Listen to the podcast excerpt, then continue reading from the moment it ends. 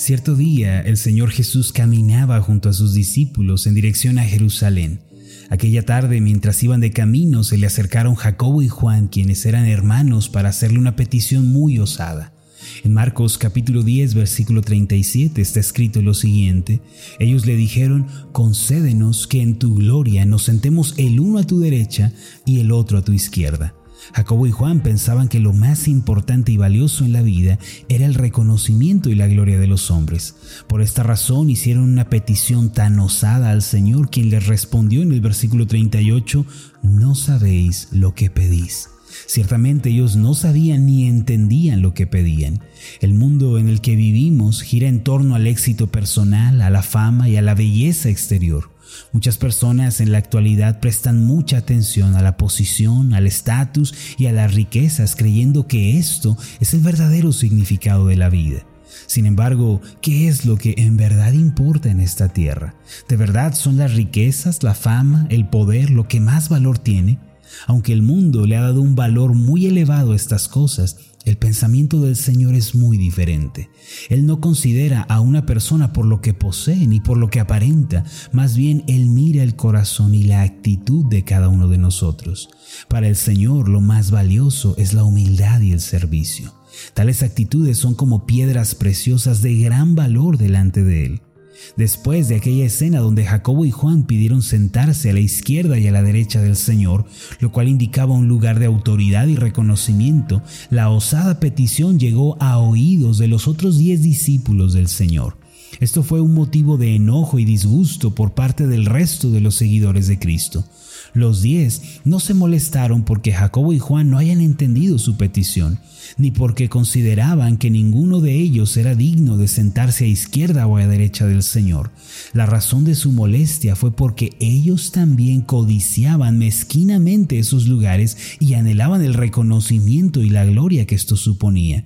No obstante, el Señor Jesús, quien conoce el corazón de todos los hombres, hizo un alto en su camino para explicarles una de las verdades más asombrosas jamás reveladas.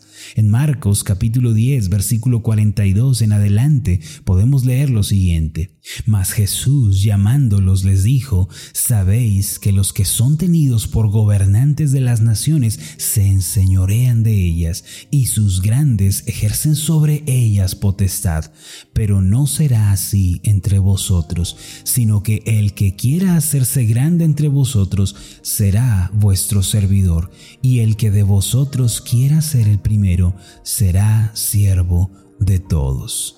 En su enseñanza, el Señor Jesús les explicó que en este mundo la autoridad y el gobierno han sido malinterpretados. Muchos piensan que lo más importante es la autoridad, el poder, la influencia, pero el Señor no piensa de este modo. Él les dijo, aunque en el sistema de creencias de este mundo las cosas funcionen así, no sucederá de este modo con ustedes. En otras palabras, ustedes tienen que ser diferentes. La gente suele pensar que tener autoridad y poder equivale a enseñorearse y mandar sobre otros, pero para el Señor la autoridad y el poder son medios para servir y ser de bendición para otros. Por eso Él declaró en el versículo 43 y 44, El que quiera hacerse grande entre vosotros será vuestro servidor, y el que de vosotros quiera ser el primero será siervo de todos. Qué diferente es la manera de pensar del Señor y qué equivocados vivimos cuando creemos que la gloria de los hombres y el poder es lo más valioso. El Señor Jesús nos llama a vivir vidas de servicio porque Él mismo es el siervo por excelencia. Mis amados, cuando vivimos con egoísmo, con orgullo, con aires de grandeza, considerando a otros con una actitud de menosprecio, en realidad estamos yendo en contra del reino de Dios. Cuando nos rehusamos a servir y buscamos que otros nos sirvan primero, qué gran error cometemos. Dios no quiere que vivamos de este modo. Al Señor no le agradan tales actitudes. Qué importante entonces es que nos despojemos de todo egoísmo, orgullo, arrogancia y complejo de superioridad. Ahora, ¿con qué argumento el Señor Jesús enseñó a los discípulos que se debe servir antes de ser servidos y que se debe ser el menor para poder ser el mayor? La respuesta se encuentra en Marcos capítulo 10 versículo 45 donde dice, porque el Hijo del Hombre no vino para ser servido, sino para servir y para dar su vida en rescate por muchos. El Señor Jesús partió de este punto, el Hijo del Hombre no vino para ser servido. Antes de que comprendamos por completo el significado de estas palabras, primero debemos comprender a qué se refiere el Señor cuando dice el Hijo del Hombre. Este fue el título más usado por el Señor en los cuatro evangelios para referirse a sí mismo. Para muchos esta expresión puede significar que Jesús se daba un lugar de hombre o que se igualaba con la humanidad. A simple vista parece que el Señor se está humillando a sí mismo con esta expresión. Sin embargo, el significado de este título no tiene ninguna relación con lo anterior. Más bien, cada que el Señor se atribuía este título, se estaba refiriendo a una profecía pronunciada por Daniel en el Antiguo Testamento, más específicamente en el capítulo 7. En aquella ocasión el profeta Daniel se encontraba acostado en su cama, orando con fervor a Dios cuando tuvo una visión asombrosa. En ella pudo ver la gloria de Jesucristo de una manera profética, a quien se le entregó toda autoridad en los cielos y en la tierra. En Daniel capítulo 7 versículos 13 y 14 encontramos lo siguiente.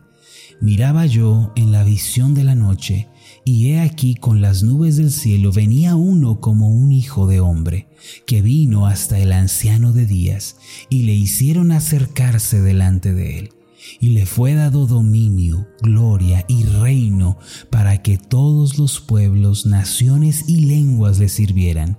Su dominio es dominio eterno que nunca pasará y su reino uno que no será destruido. Naturalmente la expresión hijo de hombre se refiere a que el Mesías se manifestaría conforme al género humano.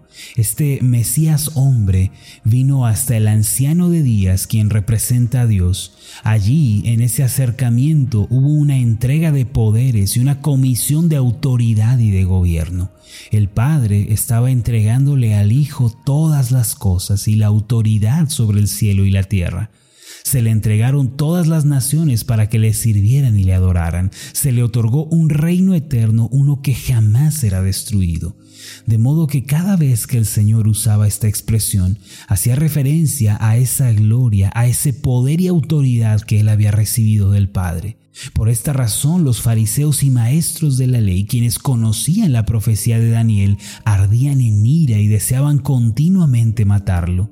Ahora, volviendo a Marcos 10:45, cuando el Señor dice, porque el Hijo del Hombre no vino para ser servido, sino para servir, yo pregunto, ¿alcanzamos a dimensionar sus palabras? Es decir, aquel que tiene todo poder y autoridad, quien es soberano sobre cielo y tierra y a quien le pertenece pertenecen todas las cosas, vino a este mundo en forma de hombre, pero no para ser servido, sino para servir. Qué gloriosas son las palabras del Señor Jesús a la luz de esto. Él, siendo Dios y dueño del universo, no vino a esta tierra esperando que le sirvieran, sino buscando servir a otros y entregar su vida por su rescate. Mis amados, en esto consiste el reino de Dios, en servicio, en amor, entrega, sacrificio y humildad. Si no ejercitamos estas virtudes y las hacemos parte de nuestro diario vivir, sino que vamos por la vida llenos de egoísmo, arrogancia, soberbia, estamos muy equivocados. En realidad nos convertimos en enemigos del reino de Dios y del mismo Hijo del Hombre. En un mundo en donde todos buscan su propio beneficio y viven para sí mismos, los cristianos debemos distinguirnos, debemos ser siervos y vivir con humildad de corazón.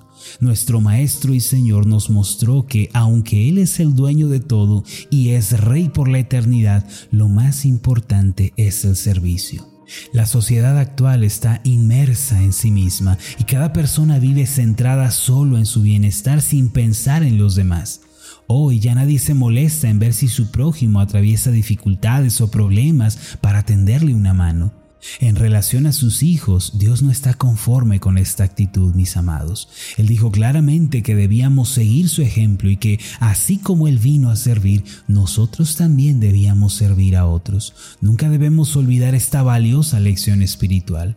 La Biblia nos enseña que Dios no está satisfecho si vivimos solamente viendo por nosotros mismos y pensando en nuestro propio beneficio. Hace tiempo leí una historia apasionante. En los Estados Unidos había una anciana que estaba parada afuera de una mueblería mientras esperaba su transporte. Aquella era una tarde lluviosa y tormentosa en la que el viento frío no dejaba de soplar. Los empleados de la tienda de muebles estaban sentados junto al dueño del establecimiento charlando, ya que no había ningún cliente al que atender. Sin embargo, el dueño de la mueblería salió de la tienda llevando un paraguas e invitó a la anciana a entrar. Al principio, ella no quería entrar en la mueblería ya que no tenía en mente comprar ningún mueble. No obstante, el dueño del lugar insistió para que entrara de todas formas y se sentara a descansar un poco. Le ofreció una silla muy cómoda y luego, con suma amabilidad, le explicó muchas cosas sobre muebles. La anciana estaba refugiándose de la lluvia mientras esperaba un vehículo que vendría a buscarla. Al escuchar esto, el dueño de la empresa le preguntó cuál era el número de matrícula y salió afuera a esperarlo. Cuando el automóvil finalmente llegó, muy educadamente él la llevó hasta el vehículo y luego olvidó todo lo que había pasado. Tiempo después, una asombrosa carta fue entregada en aquella mueblería. La anciana de aquel día lluvioso resultó ser la madre de un gran empresario quien había hecho una fortuna en el negocio del acero. Este hombre, después de escuchar la maravillosa historia contada por su madre, decidió comprar todos los muebles de esa tienda para la mansión que estaba construyendo en Escocia. Además, adquirió los muebles de oficina para toda la cadena de edificios de su compañía aquel hombre que salió con un paraguas una tarde lluviosa a invitar a una anciana a sentarse en una silla, hizo una gran fortuna que jamás soñó. Todo esto sucedió por su actitud y estilo de vida de no pensar en sí mismo, sino que se interesó por el bienestar de otros. La enseñanza de esta historia, mis amados, no es que todos nos haremos ricos en cuestiones terrenales por servir a nuestro prójimo. Se trata de que todos acumularemos grandes riquezas espirituales y seremos acaudalados en gozo y paz cuando vivamos sirviendo a nuestro prójimo. Mis amados, esta es la esencia del cristianismo, el servicio y el amor al prójimo. Dios no quiere que vivamos con egoísmo, pensando solo en nosotros mismos. El Señor quiere que el esposo sirva a la esposa y que busque siempre su bienestar. Él quiere que la esposa se olvide de sí misma y busque bendecir a su esposo. Muchas veces cuando trato algún problema matrimonial, escucho que el esposo o la esposa se quejan diciendo, es que mi marido no me entiende, es que mi esposa no hace lo que yo quiero. Esa actitud es una actitud errónea frente a la vida. Nunca seremos felices si solo pensamos que otros deben satisfacernos y llenar nuestras expectativas. La verdadera felicidad está en servir y entregar la vida por el otro. Quitemos el egoísmo de nuestro corazón. El día de hoy salgamos a la calle seamos amables y cordiales en el amor de Jesucristo y sirvamos a nuestro prójimo. ¿Por qué no hace algo desinteresado el día de hoy por alguien? ¿Por qué no pensamos en el bienestar de nuestro prójimo en este día? Jesucristo es el Hijo del Hombre, el dueño del universo. Sin embargo, Él nos enseñó que lo más importante es el servicio y que no debemos buscar la gloria y el aplauso de los hombres. Quienes vivan con una actitud de servicio y se despojen de sí mismos para servir a otros con humildad, no solo acumularán enormes riquezas espirituales, sino que alcanzarán la verdadera felicidad y la paz y el gozo nunca se apartarán de sus vidas. Dios hará milagros y dará amor a muchas personas cuando tengamos tal actitud en la vida, la actitud de Jesucristo, el siervo que vino al mundo a dar su vida por otros. Permítame hacer una oración por usted. Amado Dios y Padre Celestial, a través de tu Hijo Jesucristo, tú nos enseñaste cómo es que debemos vivir en esta tierra. Tú nos muestras que debemos tener una actitud de siervos, una actitud desinteresada de nosotros mismos y que siempre busca la bendición para su prójimo. Él, siendo el Hijo del Hombre, vino a este mundo en forma de siervo y se interesó por el bienestar de otros. Ayúdanos a tener una actitud como la del Hijo del Hombre. Esto te lo pedimos en el nombre de Jesús. Amén y amén.